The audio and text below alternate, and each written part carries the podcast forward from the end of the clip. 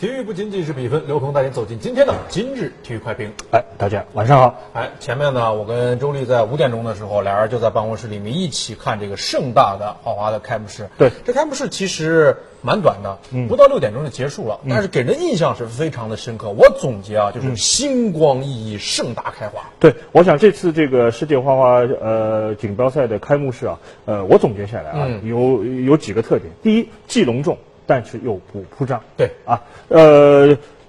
既照顾到这个方方面面啊，但是这个整个的流程非常简单，非常简洁，绝不繁琐啊。最大的特点就像你所说的，中西合璧啊，是星光熠熠。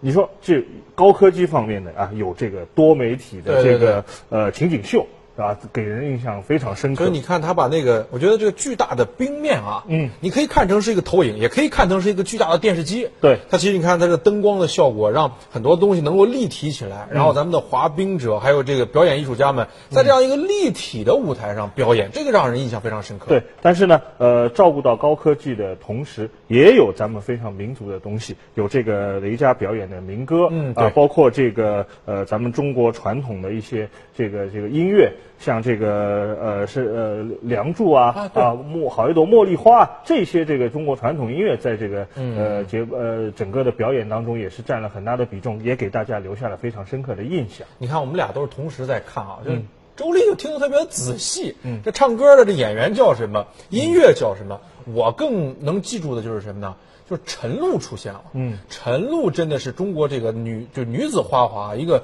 标杆性的人物，第一次在大赛里面获得过奖牌的，嗯对对吧？嗯，还有这个大家非常熟悉的申雪赵宏博。嗯，那还有一个就是惟妙惟肖，就是。在他表演的时候，你已经不能够感觉到他是一个男运动员还是一个女运动员，那太美了。谁呢？普鲁申科。对那这些都是花滑界的大牌中的大牌啊。，对，呃，我想这个呃，陈露也好，还有这个戴维斯和怀特这一对双人嗯对滑对的组合，另外就是这个普鲁申科啊，普鲁申科出场的时候是音乐背景音乐是用的是《教父》的音乐啊，后后面还有一段非常激情的这个呃表演啊，呃，应该说给大家留下留下的印象是非常深刻的。那么整个这些巨星的到来也是。是向大观众表明了这次世呃世界花滑锦标赛的整个赛事的档次。就是这个赛事呢，其实是这个就是花样滑冰领域里面的最高级别的赛事，应该是国际 A 级赛事。嗯对那它其实这么多年来，我查了一下资料，其实它这个比赛极为的悠久。嗯，但是第一次是来在中来到中国， 120年嗯哎，对，那么放在了上海，也就是说，上海第一次迎来就是冰上的这么一个大的盛会，嗯而这个巨大的盛会也是第一次来到中国。我认为其实这两者的结合是一个绝对双赢的这个局面。对，我想这次上海举办世界花滑锦标赛有三方面的意义。嗯一方面呢是这个给，呃，所有的呃花滑的运动员一个展示自己梦想的舞台啊，因为这个咱们上海的呃办赛条件是非常的好，对而且世界排名前十的运动员当中有七个都到了上海啊。第二个呢，我觉得对。对我们上海的观众，包括咱们全国的观众来说，能够在家门口看一场这个表演啊，也是大家同享欢乐，大家也像过节一样啊。虽然现在已经是春春天了，嗯但是啊，这个通过高科技的这个呃呃这这这个融合啊啊融这合个，就是整个把赛场还是还原到这个冬季项目的这样一种一种环境当中。另外一个呢，我我想是这个各国的运动员能够齐聚深城啊，呃，也是传递友谊的这样一种纽带啊。这个比赛其实非常的大，但是啊，就是它从来没有在一个如此大的城市里面举办。嗯，我说这城市就是说它没有在一个人口超过两千五百万的这个数目的这个城市举嗯办，所以呢，就是它对于上海和上海对于它来讲，都在彼此提升着大家的这样的一个影响力。嗯那说到这个比赛呢，就是大家其实本能的想，就是说前两天有一个新闻，就是咱们北京是在申办这个冬奥会，北京和张家口，张家口合办申办这个冬奥会，那其实，在咱们上海举办这么一个冰上的这么一个就是这样的一个比赛啊，这么大的一个比赛，我觉得其实也是在向这个。就是全世界展现，就是说我们中国是有能力办好一个就是冰雪项目的比赛的。对，从呃，其实从传统上来说，咱们中国在呃国际滑联这个呃构架当中，应该还算不上是一个呃冰雪方面的强国啊。但那通过在上海举办的这次比赛，也是呃向全世界证明了咱们中国办赛的一种能力。对另外一方面呢，我觉得这次在上海举办的这个比赛，对于呃北京和张家口申办冬奥会的意义非凡。呃，除了刚才说的这个呃展现能力以外，另外一方面也是提供了这样一个沟通的平台啊。国际奥委会和这个国际滑联的这些官员啊、运动员啊、呃教练员啊，他们能够来到上海啊，也是给我们跟他们呃哎近距对离对接对触、对近对距离交流的这样一个机会。那我想，这个对于咱们北京和张家口申办冬奥会的呃所起到的作用啊，那就是更大。就是文明不如相见，相对见之后大家的感情啊，面对面这个事儿其实就更好办哎啊。所以呢，这几天你看比赛就在咱们家门口啊。嗯，这对于上海市民来讲啊，大家可以抓紧时间买票。听说这个票已经很抢啊手了，不不好买对不好买哎。嗯说有票呢，大家抓紧时间去看，非常的漂亮，绝嗯对我保证啊，是一个就是视听整体观感的一个享受。星期五早晨我计划去，也许咱们能够在这个海上王冠啊这邂逅。嗯，今天呢接着想聊聊什么呢？嗯说说说这个国足的事儿啊。嗯，呃，其实国足我们一直在这个关心，但是呢，就是我今天就觉得有一个特别的消息让我关注到国足，就是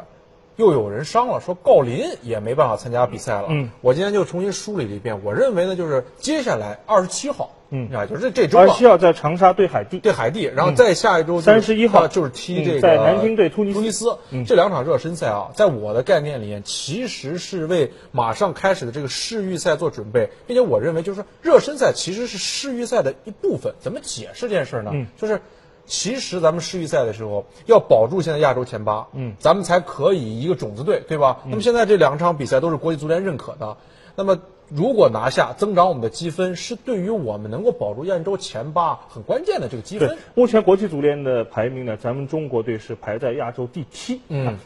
应该来说啊，咱们这个呃保住前八这么一个种子队的名额呢，应该说还是机会比较大。那么对于呃佩兰来说，毕竟来说亚洲杯已经成为了过去，啊对他来说，呃可能啊这一届要打进世界杯的决赛圈，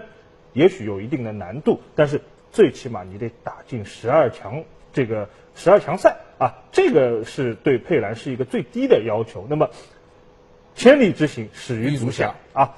你首先要保住这个呃是世预赛的种子队的名额，那么要保住种种子队的名额，那就要在这个国国际友谊赛当中尽量的给自己挣一些积分。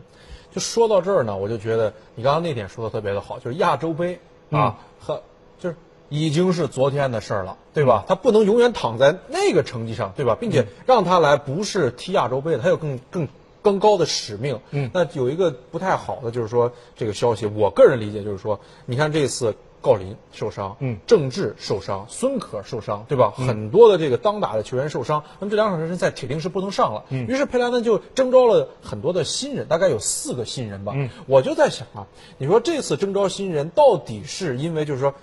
这些老队员受伤了，确实是一个无奈的选择，还是出于别的什么原因？啊。